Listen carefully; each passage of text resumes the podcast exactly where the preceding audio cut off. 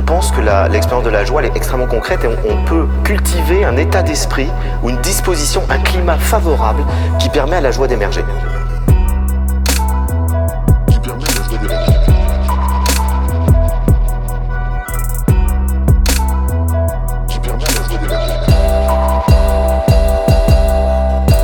Si on n'est pas attentif, aucune joie peut arriver.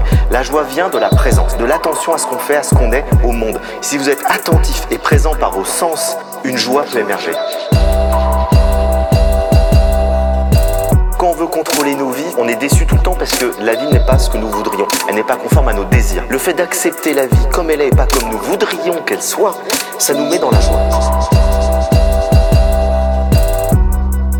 La vie est un processus créatif permanent et que quand on est pris dans ce processus créatif, ça nous amène à la plus grande joie qui soit parce que on se dépasse. On a tous observé que lorsqu'on est devant des difficultés, qu'il y a un obstacle, lorsqu'on va plus loin et lorsqu'on dépasse la difficulté et qu'on arrive à faire ce qu'on voulait faire, on a une joie immense.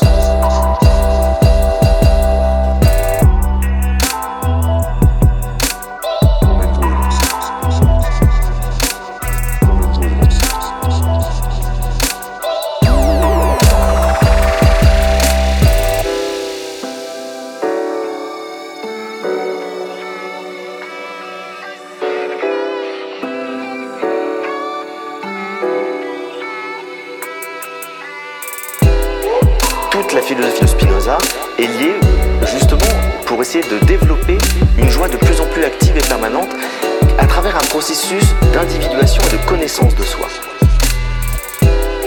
Donc le fait d'être soi-même, le fait de ne plus vivre dans le regard des autres, le fait de ne plus être simplement là pour faire plaisir à papa, à maman, pour essayer d'avoir du succès, mais qu'on s'est libéré de toutes les fausses idées, de toutes les fausses croyances, c'est parce que nous connaissons toutes les interactions de nos désirs, de nos passions, etc., qui sont inconscientes. C'est l'inventeur de l'inconscient, Spinoza. Si le mot n'existe pas, il est complètement défini avant Freud.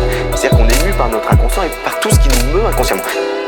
Et donc, en remettant de l'ordre à l'intérieur de nous et en nous liant à des personnes ou à des objets qui sont bons pour nous et qui nous font grandir grâce à des idées adéquates et non pas grâce à l'imagination ou l'opinion, c'est ça qui nous met dans la joie. Et la joie se dévoile, la joie se révèle.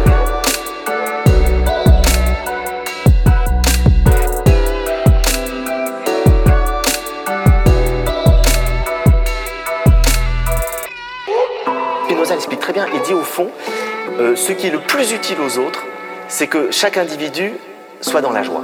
Parce que s'il est dans la joie, il n'est plus dans les passions tristes que sont le besoin de domination, la jalousie, l'envie, le désir de dominer, qui créent toutes les violences et toutes les guerres que nous connaissons dans le monde. Donc plus il y aura d'individus joyeux au sens spinoziste du terme, c'est-à-dire qui ont réussi à s'épanouir selon leur nature, moins vous aurez de malheur dans le monde.